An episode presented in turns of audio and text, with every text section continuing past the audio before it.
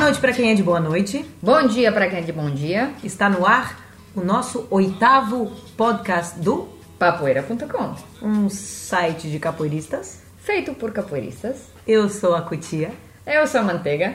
e ao nosso lado está o nosso querido Lapinha. Bom dia. Nossa! Ele tá, Tá se pouco a pouco- lançando. Pouco a pouco ele vai, ele vai aparecendo. Muito bem-vindos ao nosso Papoeira, que sai a cada mês, aqui com informações de capoeira. É, esse mês de maio é um mês importante para a história dos negros, é, da escravidão, então, da capoeira, né, no Brasil, por, por uma data, dia 13 de maio. É, aproveitamos então para colocar também uma entrevista com um mestre que passou por Barcelona e que também entra em alguns temas que a gente quer comentar nesse Papoeira. Então vamos começar, Tim. Manteiguinha, o que, que você tem a dizer? Você foi entrevistadora? Eu te- teve a sorte de fazer essa entrevista aí. Foi depois de um evento que a gente fez aqui em Barcelona. Posso já falar do nome do mestre? À vontade, já. Foi com o mestre Zé Antônio, do grupo Barracão, é, que ele criou, né? É, e foi muito especial, realmente, porque o mestre falou de um monte de coisas muito interessantes, além da, da parte capoeirística. E hoje a gente vai aproveitar então para falar, porque faz, fazia tempo que a gente no Papoeira queria entrar em temas que são além da capoeira, que vai mais além da capoeira, porque afinal de contas, capoeira ela envolve uma cultura muito mais ampla e a gente sempre queria entrar um pouco nesse tema. Então a gente aproveita essa entrevista, a gente aproveita esse mês, essa data, para entrar e falar um pouquinho mais sobre uma cultura que para mim, eu agora pesquisando, descobri várias coisas super interessantes, super curiosas, que é o jongo. É uma, é uma dança bem interessante, o jongo tem um monte de coisas para ter em conta, não é simplesmente chegar lá e imitar o que a gente está fazendo, tem que tomar muito cuidado com o que a gente está cantando e onde você está dançando. Então aproveitamos a entrevista com o mestre Zé Antônio e o mês de maio para começar o nosso oitavo Papoeira. Bem-vindos e axé.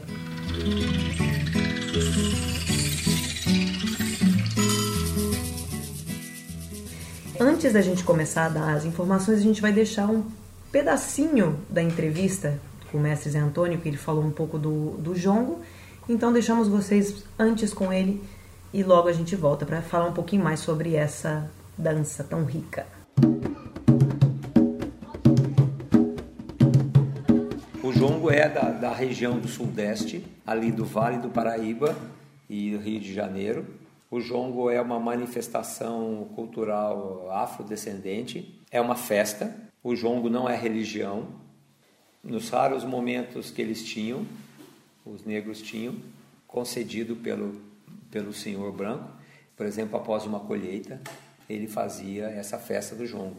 É, o jongo do Rio tem uma certa diferença do jongo de São Paulo na maneira de dançar e o canto também, como você interrompe o canto, porque o ponto de jongo, por exemplo, um, isso é uma diferença, é até bonita, porque é legal de, é, é cultural isso, né? É bonito.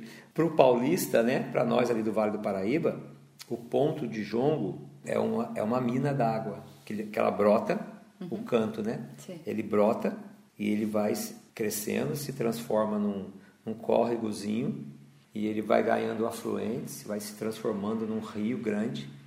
E depois o que, que quebra o rio? Cachoeira. Cachoeira.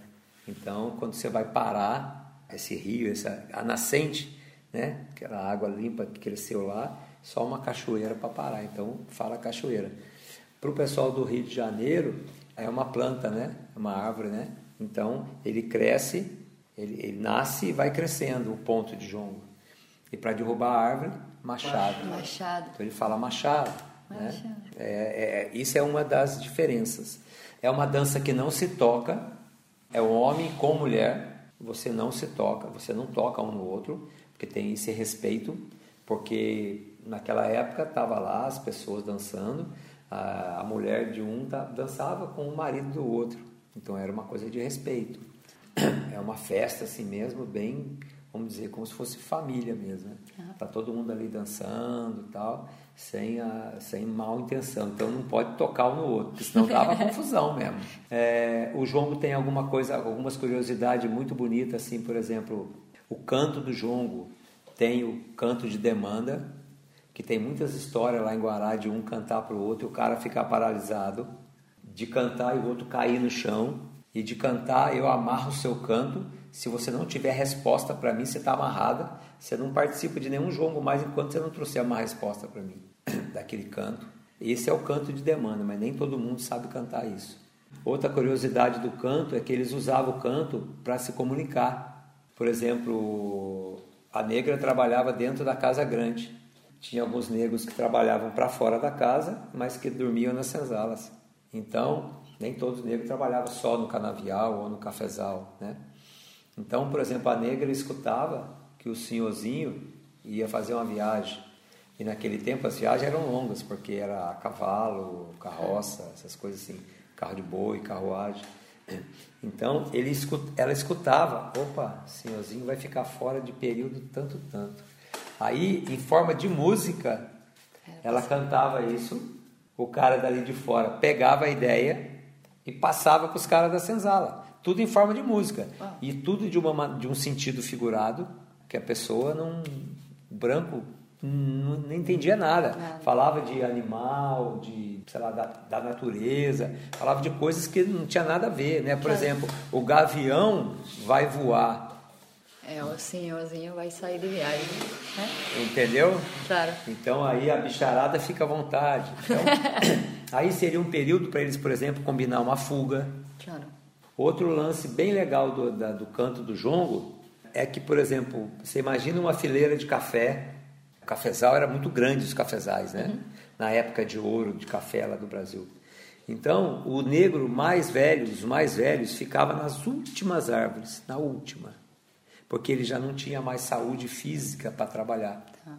Então, o negro mais forte ficava junto com ele, na árvore antes. E aí, esse negro mais novo, ele colhia primeiro a do velho, e o velho ficava descansando. Oh.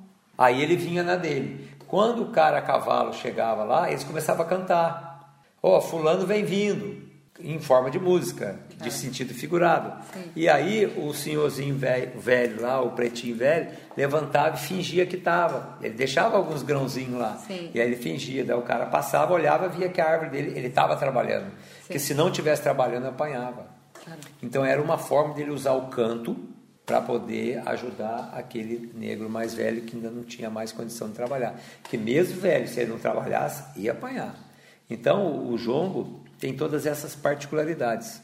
E o mestre Jefinho sempre fala: o jongo é festa. O povo negro, ele fala, tem três pontos: o povo da, da cura, né? que eram os, os mandingueiros, que era da, do, do, do, trabalho espiritual e da cura, uhum. né? o povo do jongo, que era da festa, né, que eram os festeiros gandaeiros mesmo, e o povo do, da capoeira, que eram os que tomava conta de, desse pessoal que vigiava, que quando tinha que lutar tudo mais. Então o jongo é uma coisa muito bonita, é, é, é, e a gente faz lá, né, eu, eu, participo do jongo, os quilombolas, toco tambor, danço também, a filha do mestre Jefinho faz capoeira lá comigo. E quem sabe um dia a gente consegue trazer o mestre Jefinho para cá, para a Europa. Tão né? lindo. Seria, Seria legal. Tão lindo. É.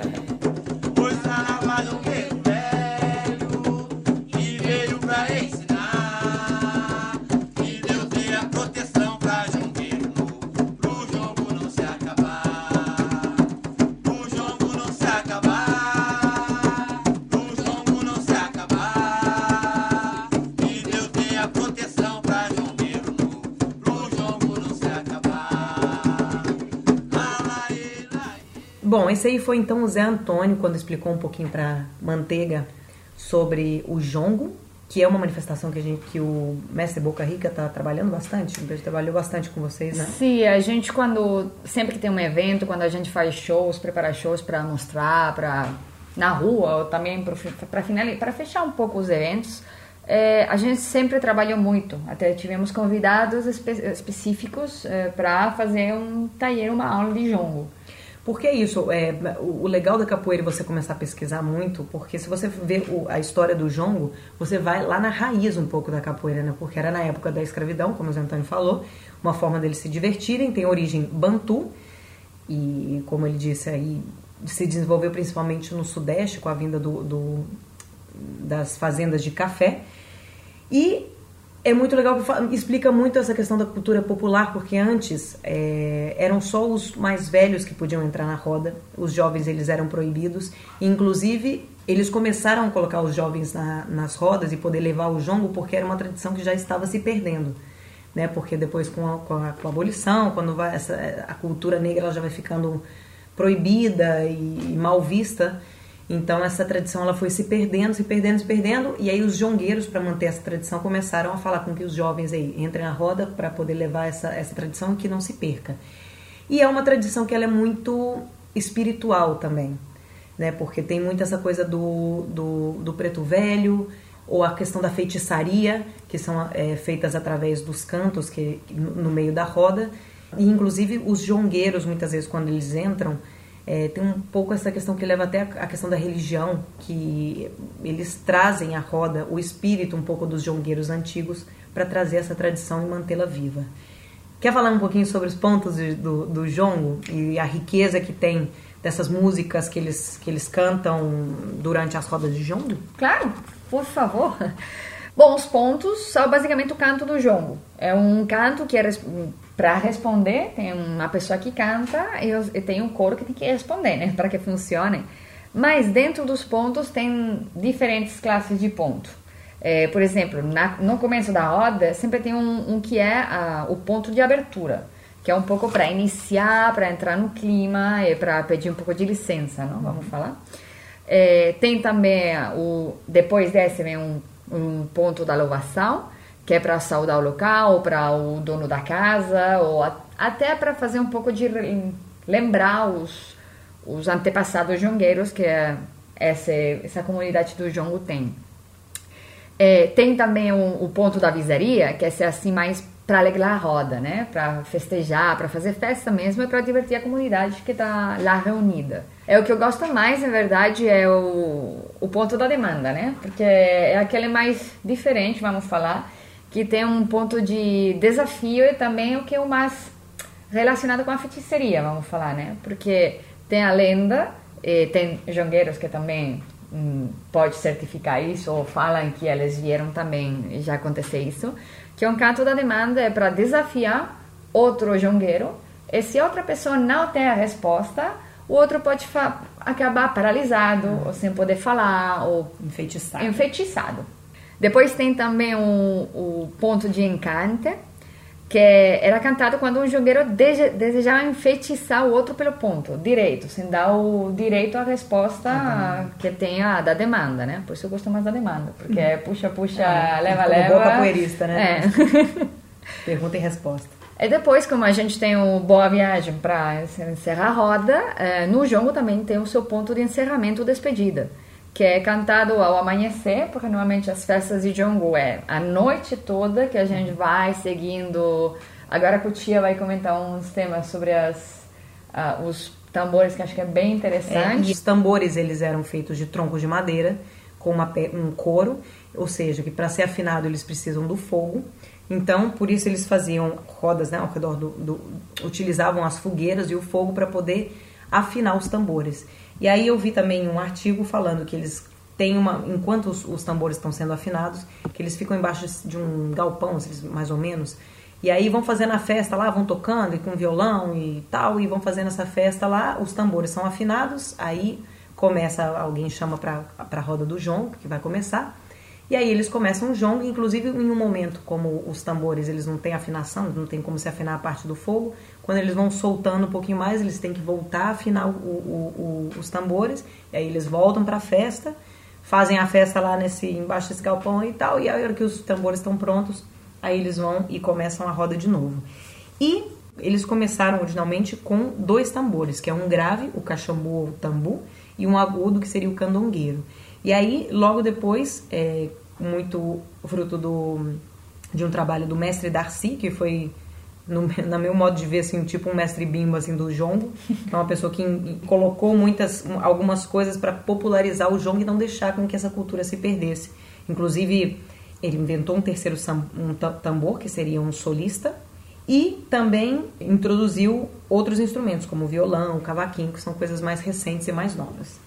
E aí vamos fazer o seguinte, vamos escutar um jongo primeiro, para vocês escutarem um pouquinho de como que vão as letras. Logo a gente volta para finalizar essa, essas informações e essa história do jongo. Ah, eu fui no mar.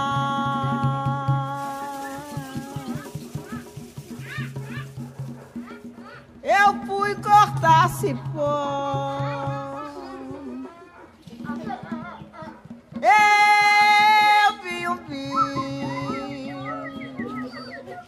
Esse bicho era caxinguele. Eu panhei o coco. Caxinguele tá me olhando. Eu quebrei o coco. Caxinguele tá me olhando. Eu lavei o coco. Caxinguele tá me olhando. Eu ralei o coco. Caxinguele tá me olhando. E doce de coco. Caxinguele tá me olhando. E lancha de coco. Caxinguele tá me olhando. cuscuz de coco. Caxinguele tá me olhando. esquinha de coco. Caxinguele tá me olhando. Caxinguele tá me olhando. Ai, meu Deus do céu. Caxinguele tá me olhando. As minhas crianças. Caxinguele tá me olhando. Olha o João aí. Caxinguele tá me olhando. Olha só. Caxinguele tá me olhando. Caxinguele tá me olhando. Caxinguele tá me olhando. É, seria até legal comentar alguns pontos que são muito interessantes, porque justamente eles usam essas metáforas, essas coisas na entrelinhas. Manteiga, explica algum, algum ponto aqui pra gente. Bom, a gente achou aqui vários pontos. eh, não vamos cantar porque a minha voz não é para cantar, gente, vocês já sabem. Eh, mas tem um, por exemplo, que era que para mim foi um pouco engraçado, né? Porque na entrevista com o mestre tem um momento que falava dos, que ele falava dos diferentes povos, né? E sempre falou que que o povo do jongo era o povo da festa, não? Era, eram os encarregados da festa, assim como a capoeira eram os, o povo guerreiro, né? Então, tem um que é O mundo estava torto, São Pedro endireitou. Na sola do seu sapato corre água e nasce flor. Que que assim, falado assim, não tem muito significado menos pra gente que é da, é de fora, então tem percas, tem faltas, né, nessa coisa, então. A água, quando ele falta da, fala da água, que corre água e nasce flor, ele fala, tá falando pinga, né? Pinga, para os que não sabem, cachaçinha. Cachaça. Então, fala que havendo água, há flor. Havendo pinga, há alegria, gente. Como não? e tem uma outra também que eu achei curiosa, que é essa aqui. Ei campo quimô, ei campo quimô, piquira tá curiando, piquira tá curiando e. Que pra mim também, não sei, você tá falando pessoa de fora, mas pra mim eu escuto isso aqui, não tenho nem ideia. Então, o que significa? Que quando algum escravo via o senhor chegando, eles avisavam os outros através desse, desse ponto. Ei, campo quimô, ei, campo quimô. Por quê? Porque piquira é um peixe muito pequeno. E aí os escravos eram os piquiras em atividade. E aí quando eles não viam o senhor com tempo eles, de, de avisar os companheiros, aí eles logo cantavam. O cupim, o cumbi virou, ei, ei, ei, o cumbi virou. Então, assim, dependendo, eles cantavam ei, campo quimô, porque estava vendo o senhor chegar. Piquira tá curiando. Mas de repente, se não deu tempo deles fugirem, aí eles já cantavam, o, cu- o cumbi virou. Então também ia muito da, da questão do improviso, mas eles já tinham essas, essas linguagens aí. E eles já sabiam o que significava. Através desse canto, eles já sabiam mais ou menos o que tinha acontecido. É, e cumbi era, seria o sole, que simbolizava a autoridade. Sol e senhor. Que mais, Manteiga? Manda mais um aí. Manda mais uma. Para finalizar, eh, tem outra que os jongueiros utilizavam muito. eh, bom, tem, é um tipo de manobra muito utilizada nos pontos, que pode ser aqui, que é o pinto com o galo dorme junto no poleiro. Se o galo facilitar, o pinto canta primeiro. O que, que é isso? O galo é o jongueiro velho. O pinto é o jongueiro novo. Então, mesmo se estavam todos na dança, era o galo, o jongueiro velho, que teria ter cuidado para que o mais novo não demonstrasse maior sabedoria. Já está, você tá vendo algum galinho assim cantando mais forte, um jongueiro novo, eles mandam essa e, fala, e avisa, né? O jongueiro velho, se, seu espaço aí. Enfim, gente, o jongo seguramente tem muita, muito mais coisa, porque eu já vi vários, para poder chegar nessas informações e resumir um pouco, já vi vários documentários, do- documentais, é, documentários, que eu já tô misturando espanhol, documentários, e se você coloca no YouTube aí é, jongo, você vai ver vários de meia hora, outros de 40 minutos, outros de 20 minutos, porque é uma tradição muito rica, realmente, quando você vai conhecendo, você vai conhecendo um pouco da história do Brasil, um pouco da história da, da escravidão, um pouco da história dos negros, Então, através do jongo, que é uma, uma coisa, é uma festa, é uma coisa super bonita e, e, e diz muito da, da nossa história. Então, recomendo muito que vocês busquem saber mais. E se vocês tiverem alguém perto, aqui na Europa, no Brasil seguramente muitas, e aqui perto, aproveitem. Se alguém sabe de alguma coisa de jongo, você capoeirista, é, mais conhecimento e quanto mais informação sobre a história do Brasil, a história da escravidão, melhor capoeira vocês vão jogar. Depois dessa história do jongo, seguimos na história do Brasil para uma data que já passou nesse mês e que é fundamental aqui a gente no Papoeira recordar, que é o dia 13 de maio, que o de criança na minha escola. Aprendi que o dia 13 de maio de 1888 foi o dia em que a princesa Isabel, essa querida princesa tão bondosa, é, ajudou os negros a serem livres e que os escravos deixaram de ser escravos e história linda, maravilhosa.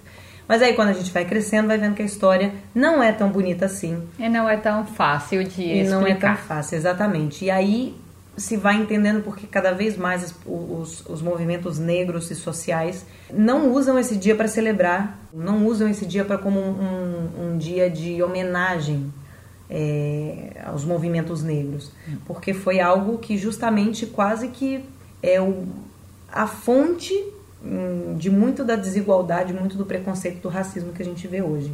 O que aconteceu dia 13 de maio de 1888? A princesa Isabel, é, fruto de pressões externas, fruto de muita luta que já existia, já vinha acontecendo dos próprios negros, o quilombo dos Palmares, a revolta do Malê, é, a revolta de, de, de escravos, as fugas, tudo isso foi se somando para uma grande pressão, principalmente uma pressão externa da Inglaterra, né, Simon, querido Lapinha, da sua terra. uma pressão muito grande, porque, claro, hum, é, quando na, o, o, capitalismo estava ganhando força e quanto mais pessoas comprando, melhor, então o, o sistema de escravos, escravidão, estava perdendo cada vez mais força. Tudo isso somado fez com que não tivesse outra maneira que simplesmente, bom, vamos libertar os negros porque tanta pressão não dá para seguir é, mantendo esse sistema de escravidão. Que era fortíssimo realmente no Brasil, assim, inclusive que muita gente compara né, a escravidão no Brasil, na América, mas é que é brutal a quantidade realmente de africanos e por vários motivos, a questão da, do, do, da conexão Brasil à Europa, a questão até do próprio mar, que era mais fácil chegar no Brasil, é, e que no Brasil inteiro existia uma, uma. Ao contrário dos Estados Unidos, que existia o Sul, que era mais escravista, e o Norte, que não, no Brasil era uma unidade de todos que queriam e apoiavam a escravidão. Então, enfim, é uma história assim que, que apoiou muito a escravidão e chegaram realmente muitos negros. Eu me assustei com uns dados que eu, que eu busquei, que em 1849 no Rio de Janeiro, dos 260 mil habitantes que existiam na época, 110 mil eram escravos, ou seja, 42% da população era escrava. Ah, claro, e 46% dos africanos que foram às Américas foram para o Brasil. 46%, ou seja, de toda a América, de todos os é. escravos, 46% foram para o Brasil. Então você imagina a quantidade de escravos que existia aqui. Aí o que aconteceu? 1888 fazem essa lei ok, os negros estão livres. A metade da população de Rio está livre, mas oh. e aí? O que, que, eu faço? Os negros que... Onde é que eu vou morar? Onde é que eu vou Onde comer? que eu vou morar? Como que eu vou comer? Onde eu vou trabalhar? E era uma época em que vieram muitos imigrantes europeus para pra, as fazendas né, de, de, café, principalmente que, né, dessa produção de café, vieram muitos imigrantes da Europa, ou seja, marginalização total dos negros. Claro, os caras sempre foram escravos, vistos como bichos, pior do que bichos, de repente eles estão livres para fazer o que quiserem, mas e aí? É, a sociedade não estava preparada para a mudança. É, meio, alguns estavam meio conscientizados, provavelmente, que, que isso não era bom para fazer, que não poderiam seguir com isso. Hum. Mas, de repente, também imagina, de repente, a metade da, da sua cidade estava acostumada a fazer uma coisa A, você está acostumado a ver essa pessoa assim, de repente, bom, na verdade eles nem viam eles como não pessoas. viam, exatamente. Aí então, eles estão tipo... livres, mas seguem com a, com a taxa, é. taxado como escravos. E, e, isso que você falou, existiram vários, existiram várias é, pessoas que eram a favor, eram sociedades abolicionistas, é, José do Patrocínio, Luiz Gama, É, tem até alguns artistas também que eram pró-abolição. É, Existem pessoas que tiveram muito na imprensa, nos tribunais, que também foram pessoas importantes para essa luta. É, que comentam porque você comentou, né? Que existia assim uma pessoa, uma, uma pessoa, pessoas que estavam a favor, mas a grande maioria não. Então, o que acontece? Por isso hoje em dia as pessoas falam, cara, a escravidão é, não, não, mudou um pouco a estrutura, mas os resquícios são enormes. E muita gente hoje fala, pô, o sistema de cotas que não estão a favor e que não sei o que. Pô, se você for pensar que não, não tem nem quantos anos que esses negros saíram e o que, que eles foram fazer? Não tinham lugar para morar, o que, que foram? Se marginalizando, começaram as favelas. Né? E aí toda a história do Brasil que a gente vê hoje que fala, pô, todo mundo tem direitos iguais. Não tem, cara, porque não. vindo dessa história, dessas condições, você começa a entender um pouco melhor por que, que existe uma sociedade marginalizada? Por que ainda hoje, sei lá, de três jovens que são mortos, dois são negros? Porque geralmente 47% os negros têm um salário 47% menos do que os brancos. 57% das mulheres negras são empregadas domésticas. Existe um analfabetismo de 21% dos negros comparados aos brancos, que são de 8,3%. A renda per capita é quase a metade para a população negra em comparação com, com os brancos. Isso alguns dados de estudos assim de 2016 ou talvez um pouco antes. Ou seja, é a população negra que está em, em, em, trabalhos de construção civil, de transporte, mineradora, serviços domésticos, domésticos que é fruto disso. Você tá, tem um negro que vem da escravidão, não tem o que fazer, o que, que eles vão? Trabalhar nas piores condições do mundo. Foi a nova escravidão. Exatamente. Passamos de uma escravidão abusiva e reconhecida como escravidão, uma senhora pegou um papelzinho, botou sua firma lá, falando: não, de hoje para amanhã não tem mais escravos. Mas a gente continuou eh, usando os negros como escravos. Exato. Pagavam eles eh, uma miséria, ou até provavelmente muitos nem pagavam. É só, não, eu vou te dar casa, vou te dar para comer. Exato. Então, casa e comida eu pago pelos seus serviços. Então, muita atenção. Esses são frutos de um passado histórico e história você tem que conhecer para não poder falar, para não estar tá falando bobagem. Como o nosso querido presidente do Brasil, que isso que é o indignante, ou seja, com toda essa história na mão, é, hoje em dia a gente ter uma, uma figura tão importante para um, um país é, falando, ou seja, com atos de racismo. Enfim, então fica aí essa reflexão que o dia 13 de maio é um dia para reflexão mais do que mais do que qualquer outra coisa. Sim, que na, mais ou menos na década de 80, 90, é, os movimentos sociais negros começaram a questionar esse dia 13 de maio da celebração, uhum. por isso que começaram a passar para o dia 20 de novembro, do, do em, aí sim em homenagem ao, uhum. a, um, a, um, a um herói que é o Zumbi dos Palmares e deixar esse 13 de maio como mais reflexão e protesto. Então, assim, pelo menos no Instagram em 13 de maio você vê várias pessoas protestando, falando, olha, a escravidão ainda, os resquícios estão aí. Yeah! Dona Isabel, que história é essa? Ô oh, Isabel, que história é essa? De ter feito a abolição de ser princesa boazinha que acabou com a escravidão. Estou cansado de conversa, estou cansado de ilusão. A abolição se fez com sangue que não dava esse país.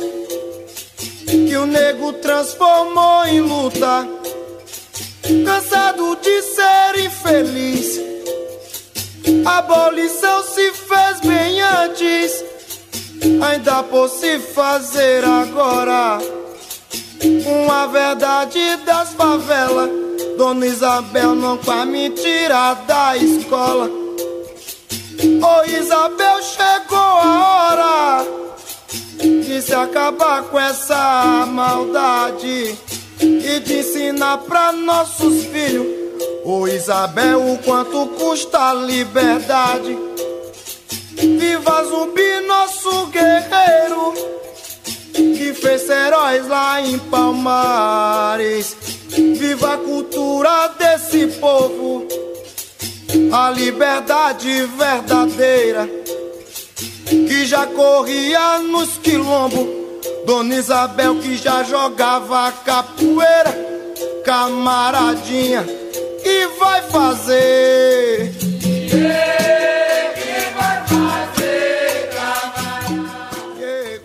Bom, essa foi a ladainha da abolição da escravatura. E agora a gente vai se aproximando do final. Ainda que não é o final, a gente fala do final do final da gente aqui, mas É. logo tem um. A gente um já troço falou de, de muito hoje. tá, agora vamos ir para a entrevista com o Zé Antônio. Mas antes, por favor, gente, ajuda um pouquinho a galera aqui. É, bota o seu like, uma pequena, não sei, duas palavrinhas lindas no, no iTunes ou nos outros, nas outras plataformas que a gente está distribuindo o podcast para dar uma animada na gente, né? Que Isso, somos, gente tá- agradecemos muito todas as mensagens que a gente está recebendo. Realmente é uma honra, é, dá muita força para continuar com esse projeto tão lindo. Mas por favor, Vamos mandar um beijo especial para Estel. oh, Porque, Estel, um beijo especial, nossa, nossa ouvinte tão É. querida, que sempre fala coisas tão bonitas pra É. gente. Um beijo especial para a nossa ouvinte, Estel a da mata. Adamata. Bom, que seguimos então. Vamos então para a entrevista? Mestre Zé Antônio. Vamos.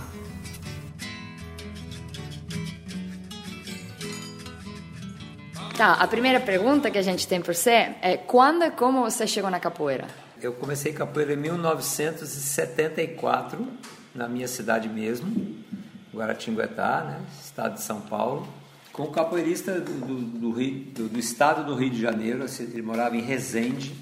Ele foi eh, estudar na minha cidade, fazer um colégio técnico, e lá eu vi a, a capoeira, ele, ele fez uma apresentação de capoeira, eu vi a capoeira e aí procurei saber onde era, ele estava dando uma aula para ajudar, ele morava numa república e ele precisava ter alguma renda, ele não era um professor, não era um mestre, era praticamente um capoeirista de rua, ele começou a dar umas aulas para poder ajudar, ele ia até o Rio de Janeiro, com os mestres bem antigos do Rio de Janeiro, alguns mestres que treinaram com o mestre Arthur Emílio, né?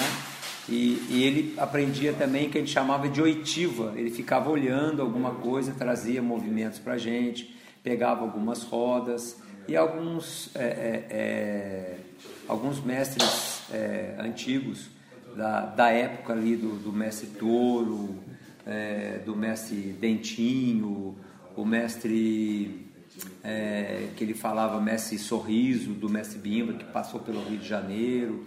Então, ele, aquela turma ali, ele pegava treinamento e levava para Guará.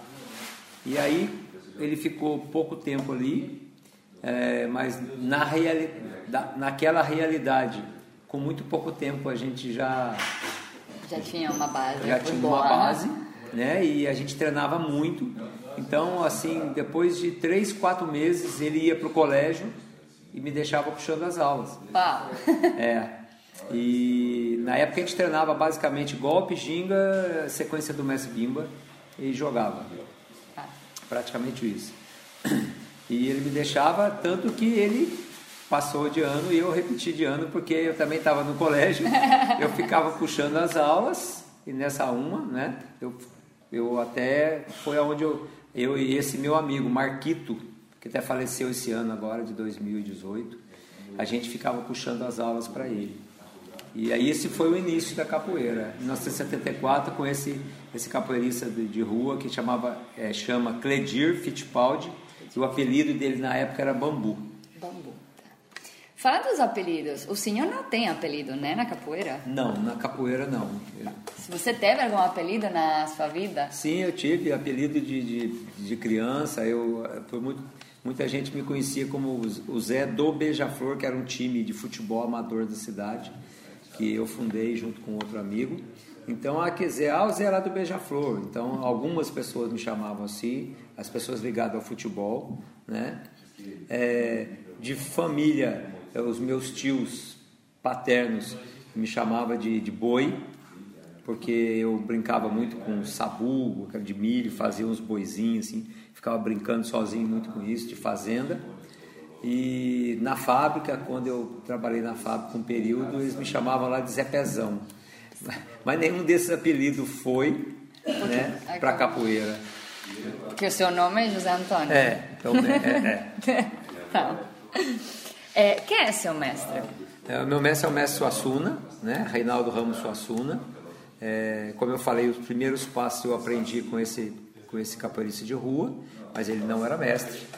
E, mas me ensinou os primeiros passos, né? me, me motivou, me, né? me incentivou a continuar a capoeira. Quando ele foi embora, ele me deixou lá. Treinamos um período né? de alguns anos sozinho, eu à frente do trabalho, puxando as aulas, eu, Marquito. Depois de um tempo veio meu irmão Ponciano também, que ficou com a gente lá. E aí conhecemos o mestre Assuno depois de alguns anos e passamos todo o nosso trabalho para o mestre Assuna passamos a ser aluno dele. E aí ficamos mais de 30 anos, eu fiquei mais de 30 anos com o mestre Assuna. Né? Quando você se formou, ah, nas turmas anteriores, muita gente, quando se formava mestre, fazia o seu próprio grupo. E você foi um dos primeiros em manter um, corda, um nome Cordal de Ouro no seu grupo depois de se formar. Sim, não era tradição, né, na época, usar o mesmo nome que seu mestre. A ligação não era um nome de grupo, nem uma logomar com um desenho. A ligação era pessoal mesmo, mestre e discípulo. Tanto que mestre Sarará, que é da minha turma, era Casa de Capoeira do Sarará. O mestre Bolinha, que é da minha turma também, era Capoeira Pé Pro Ar. Nós lá em Guaratinguetá, eu e meu irmão Ponciano, éramos Conceição da Praia, em homenagem ao meu avô Ponciano, que era pai de minha mãe, me chamava Ponciano. São três Poncianos na família: meu avô, pai de minha mãe, meu irmão, mestre Ponciano, e meu filho, Ponciano, que a gente chama de Poncianinho mas todos têm até o mesmo nome. Meu avô, Ponciano Carlos, é, meu irmão, Ponciano Carlos, e meu filho, Ponciano Carlos. Não sabia. Só que a gente chama Poncianinho para diferenciar, porque os dois são capoeiristas também. É. Né? É. Mas é, por aí. É, como foi o processo de fundação do seu grupo Barracão? Ah, teve, eu estou até colocando isso na parede para mostrar as fases, né? Que a, que a gente passou, a história, a minha história de capoeira. O primeiro foi o Cledir, né, que não tinha um nome oficial, mas chamávamos de Grupo de Capoeira de Guaratinguetá. Era o Grupo de Capoeira de Guaratinguetá, porque só tinha ele. Depois, é, eu fundei, é, junto com meu irmão, é, a Associação de Capoeira Conceição da Praia. Conceição da Praia, por quê? O meu avô, Ponciano, era de Paraty e lá ele era pescador, não profissional, mas era pescava. Então eu vi uma vez que Conceição da Praia era santa dos, protetora dos pescadores na Bahia. E aí eu coloquei a Associação de Capoeira Conceição da Praia em homenagem ao meu avô, Ponciano, né? que é o primeiro Tunã.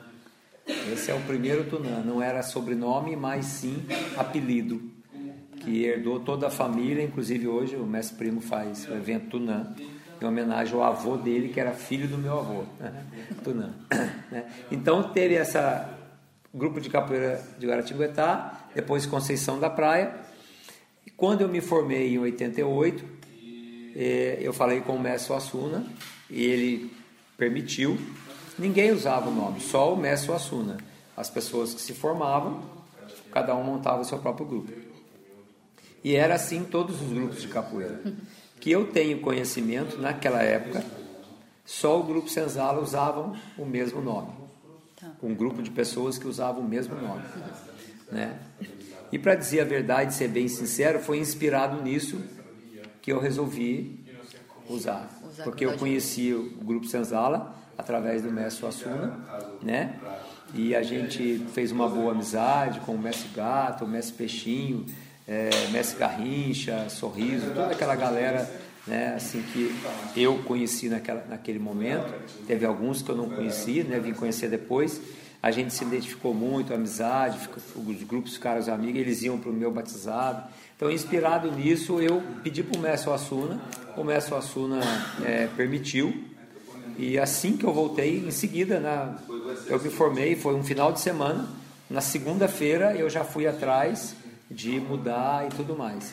E o Mestre Espirro também, junto comigo, quando ele voltou para o Ceará, ele colocou. Então, os dois primeiros membros do grupo Cordão de Ouro foram eu e o Mestre Espirro.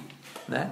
Até o Mestre Ponciano ainda ficou eu acho que uns dois ou três anos usando Conceição da Praia e depois disso que eu eu Cordão de Ouro, né? Então eu fundei a Academia Cordão de Ouro de Guaratinguetá, foi eu que fundei em 88 mesmo. E aí quando depois de uns dois ou três anos, quando outros capoeiristas já tinham aderido, aí o mestre Ponciano também passou. E hoje o mestre Ponciano é Cordão de Ouro lá de Guará. Né? Mas os dois primeiros foi eu e o mestre Pio Mirim. Né? Porque nesse momento, eh, teve um momento na história que você dava aula para os adultos, o mestre Ponciano pelas crianças, ou era ao é, é isso, bem no começo, né? Bem no, no, princípio do trabalho. Depois já teve as divisões. E, e depois de, eu acho que 2013 mais ou menos, eu falei com o mestre Suassuna, né? Porque eu mudei um pouco a maneira de pensar. As mudanças foram mais filosóficas mesmo, né? E o mestre, é, a, capoeira cordão de ouro teve algumas mudanças, né? É, que é natural, que o mestre Asuna sempre teve esse processo de muito criativo e de sempre pegar novas ideias e trabalhar novas ideias, assim como surgiu o miudinho, né? Então, é, para não ficar em discórdia dentro do grupo, né? Eu falei com o mestre e o mestre permitiu, né? E eu comecei com, com o barracão, que primeiro chamou Barracão da Vigário, porque a rua chama Rua Vigário, ah. a rua do barracão, né? Mas aí eu conversando um, um, dia com o mestre João Grande, ele falou, é, mas o local é seu? Eu falei, não é. Ele falou, se um dia você sair de lá, como é que vai ficar? Vai ter barracão do quê? Você vai mudar o nome? E daí eu falei, é, tem, tem sentido. Daí ele falou, coloca barracão do mestre Antônio. Eu falei, aí fica meio forte, porque é muito próximo do barracão do mestre Valdemar, né? Já tinha um assim, né? já teve um assim, né? Então, aí eu falei, barracão da capoeira, né? Porque a gente faz capoeira lá, né? E não tem rótulos nem de Angola, nem de regional. A gente faz a, faz a capoeira que eu aprendi com o meu mestre e com as influências de, de, de outros grandes capoeiristas que a gente teve contato e aprendeu coisas também, né? E aí, nessa data, eu passei a usar o barracão da capoeira, né?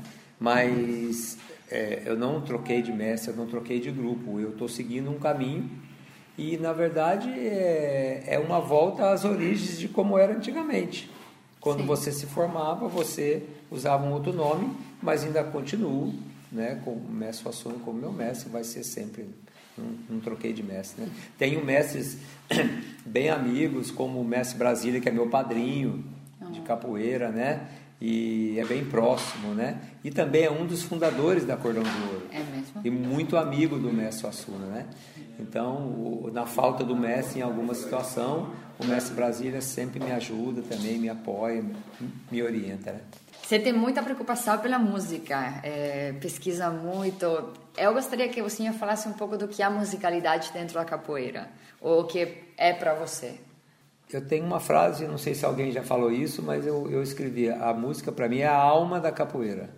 A música é, é, uma das coisas, por exemplo, que difere a capoeira como só luta. E a música, por exemplo, e os instrumentos, eu acho que foi que ajudou a capoeira a manter até hoje. Porque no começo a gente sabe que tinha mais ou menos três tipos de capoeira, né? Aquela capoeira do Rio de Janeiro, aquela capoeira de Recife, eram os chamados os capoeiras, e a capoeira da Bahia, que são as cidades portuárias onde chegavam os escravos, os negros, tudo mais, os navios negreiros. Mas a, a, aquela capoeira que existia em Recife, daquela época, os escravos chegando, não tem mais, há muito tempo. E a do Rio de Janeiro também não tem mais. O que tem hoje, segundo o meu humilde entendimento, é a capoeira da Bahia, de uma forma ou de outra, com essa musicalidade, instrumentação, ritual, é da Bahia. Que eu entendo que isso foi que não fez com que a capoeira da Bahia acabasse também, porque a capoeira foi reprimida. Só que estava ali era música, estavam Claro, tocando, a gente tá cantando, entendeu?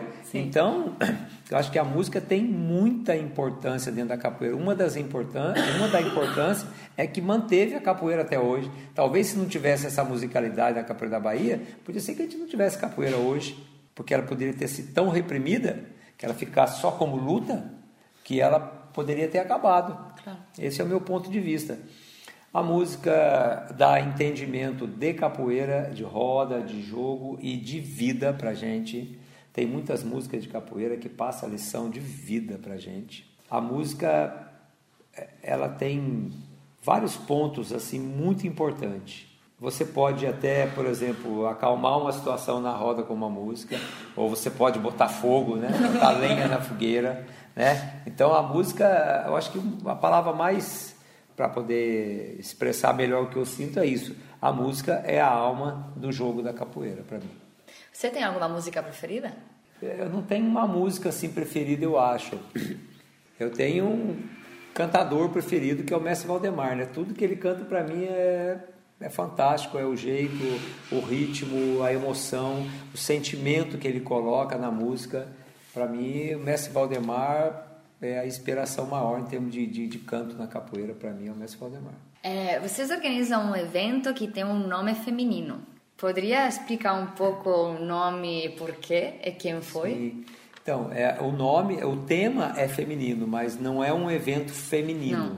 Só, eu queria É, falar tipo o nome da pessoa. É, porque a gente. É legal explicar isso porque quando eu, eu entendo que se eu fizer um evento feminino é como eu fazer uma roda só de mulher. É, é uma maneira de eu discriminar, é eu dizer que a mulher não tem capacidade de estar junto, né? E no meu ponto de vista, a capoeira, a mulher tem muita capacidade, né? Na minha academia, as mulheres sempre teve, atualmente, por exemplo, quem está mais à frente da minha academia são mulheres. Tem homens também, mas as mulheres, elas estão bem à frente mesmo. Né? E esse evento chama Anastácia, que a Anastácia foi uma, uma escrava que virou até mito, virou santa, né? Que ela era... E apareceu uma, e depois dessa uma, apareceu outras, que Anastácias também, né? Que ela era muito bonita e muito assediada pelo, pelo senhorzinho e maltratada pela senhazinha, Oh. por ciúmes, né? Claro. Então, até a foto dela é chocante e que tem aquela mordaça na boca, né? Assim. Então, e, e ela virou um símbolo de, de resistência, né? Contra a agressão, né? Contra o assédio. Para nós, ela é esse símbolo, né? Representa a força da mulher, porque ela não cedeu. Ela apanhou, sofreu, morreu, mas não cedeu. Então serve de exemplo, né? E esse evento a gente faz lá, são as meninas que organizam da academia, É, são elas que dão aula. A gente sempre leva uma mestra ou uma contramestra visitante para passar uma experiência, mas é aberto a todo mundo. Os homens só têm direito de fazer aula. A gente faz uma coisa parecida aqui em Barcelona. Eles só têm direito de bater palma e responder, É. responder o coro. E assegurar algum instrumento de vez em quando. De vez em quando, quando as mulheres permitirem. Se deixarem. Isso, é por aí. Mas a gente fala também de temas sociais, como a Lei Maria da Penha, que é no Brasil, né? Uhum. Que a Maria da Penha foi uma mulher, é uma mulher que foi muito agredida, maltratada pelo marido.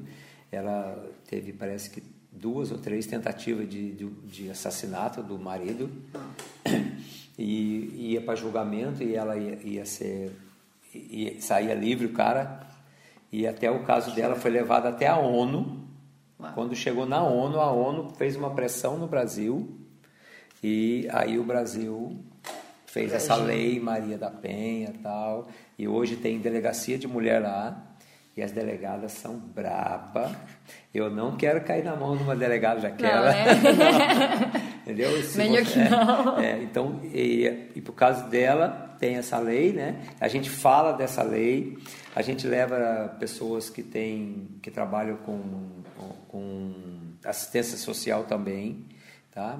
E a, a gente quer que tocar, como a gente fala no Brasil, tocar o dedo na ferida, porque ali tem alunos, tem pais de alunos, a gente chama muita gente para essas palestras, convida, não vem muitas pessoas, mas a gente chama. A gente quer o maior, maior número de pessoas, de, de homens, de pais, de irmãos, de namorados, de maridos, para poder. É, porque eles, eles têm que estar tá ouvindo isso ali, né? Porque no Brasil, parece que, não sei se a cada 5 ou 10 minutos, uma mulher é agredida ou morta. É muito forte. É muito. É muito forte. Os caras, por exemplo, a mulher separa dele e ele bota fogo na casa com a mulher dentro. Ele, ele mata a mulher e joga os filhos de cima de um viaduto. Quer dizer, é uma, é, o cara entra lá no trabalho da mulher, descarrega um revólver na mulher. Quer dizer, então, é para a gente tocar nesse tema, é um tema forte e tal, mas a gente, a gente quer falar, a gente quer mostrar que a gente é contra, que a gente, todo mundo tem que lutar contra isso. Então, esse evento Anastácia tem um fundo é, cultural também, que minha filha Fabiana sempre dá uma palestra, que a gente procura sempre ligar essa palestra a temas que são da história do Brasil, ligados são com capoeira, que nem tem um muito legal que foi o, o um dos temas do Anastácia foi a mulher no cangaço. Palestra foi sobre Anéia Cauaçu, Anésia Cauaçu, que foi uma cangaceira que não era simplesmente uma mulher de um cangaceiro, ela era a cangaceira. É, ela era como se fosse o lampião do bando, ela era a chefe, ela vinha à frente. E ela brigava e ela batia nos homens com movimentos de capoeira. Anésia Cauaçu. Então foi um tema interessante, né? Muito. Esse é um dos temas. Então cada ano a gente pega um tema ligado a alguma coisa assim, que tem a ver com a história do Brasil, que tem alguma coisa a ver com capoeira, alguma, algum link e que passe uma mensagem também da valorização da mulher. Né? É, já para acabar, é, eu gostaria que o senhor desse o, o, seu conselho, o que é o que você diria para um capoeirista que está iniciando nessa caminhada. A capoeira cresceu muito, né? Cresceu de uma forma, como tudo que cresce muito rápido, cresceu de uma forma bem desordenada, né? Eu aconselho é, buscar fontes fidedignas, né? Para estudo, pesquisa, porque um capoeirista não se faz do dia para a noite. Um capoeirista leva ano para ele ter o entendimento das coisas, porque a capoeira é luta também, é dança também. E, mas do meu ponto de vista, a capoeira é, uma, é, um, é, uma, é um grande tesouro, é uma grande herança cultural que os negros deixaram para nós. E muito desses princípios, conceitos, já escaparam entre os dedos da gente, né, como um pó valioso. Então a gente tem que fechar essa mão aqui o máximo que puder. E o conselho é procurar fontes fidedignas para estudo, para pesquisa, para treinar. Você treinar num lugar que você entenda que aquilo ali é bom para você. E se você quiser ser um capoeirista mesmo, tem que buscar, o tempo todo buscar. Faz 45 anos que eu faço capoeira, que eu treino capoeira, que eu ensino capoeira e eu tenho a certeza que eu tenho muita coisa que aprender. Quando eu estou com os mestres mais velhos, eu aprendo muito.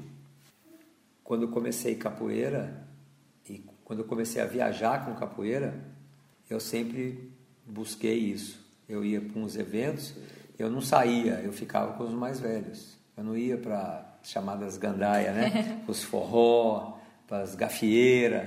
Eu sempre procurei, porque eu sempre tive essa sede de querer saber, de querer entender, de querer buscar mais, né? E o conselho que eu dou é isso: se você quiser ser um bom capoeirista, se você quiser entender a capoeira, entender o jogo, o canto, a música, os instrumentos, tem que estar sempre buscando. E você ter para a capoeira você ter essa, essa fidelidade. Fidelidade pra, para com o seu mestre, fidelidade para com os seus amigos de treino, fidelidade para com a capoeira em si. Né? Porque a fidelidade para mim é um, é um sentimento nobre, você ser fiel a alguma coisa. Sim. Né? Eu sou fiel aos meus cachorros, porque eu sei que eles são fiéis para mim. Se alguém vier me atacar, alguns deles já me defenderam, então, fidelidade é uma coisa que é importante demais. Então, para que busque sempre e tenha fidelidade para com a capoeira.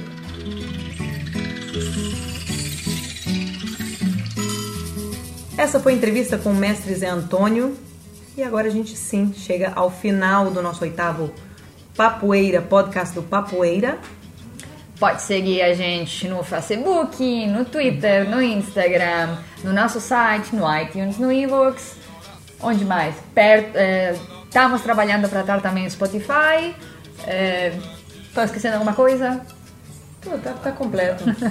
tá completo. E agora a gente aproveita e deixa uma pequena participação do nosso novo integrante do Papoeira, nosso gato Galileu. e é isso aí, galera. Muito obrigado pela companhia. E a gente se vê no próximo mês. Até a próxima, gente. Axé.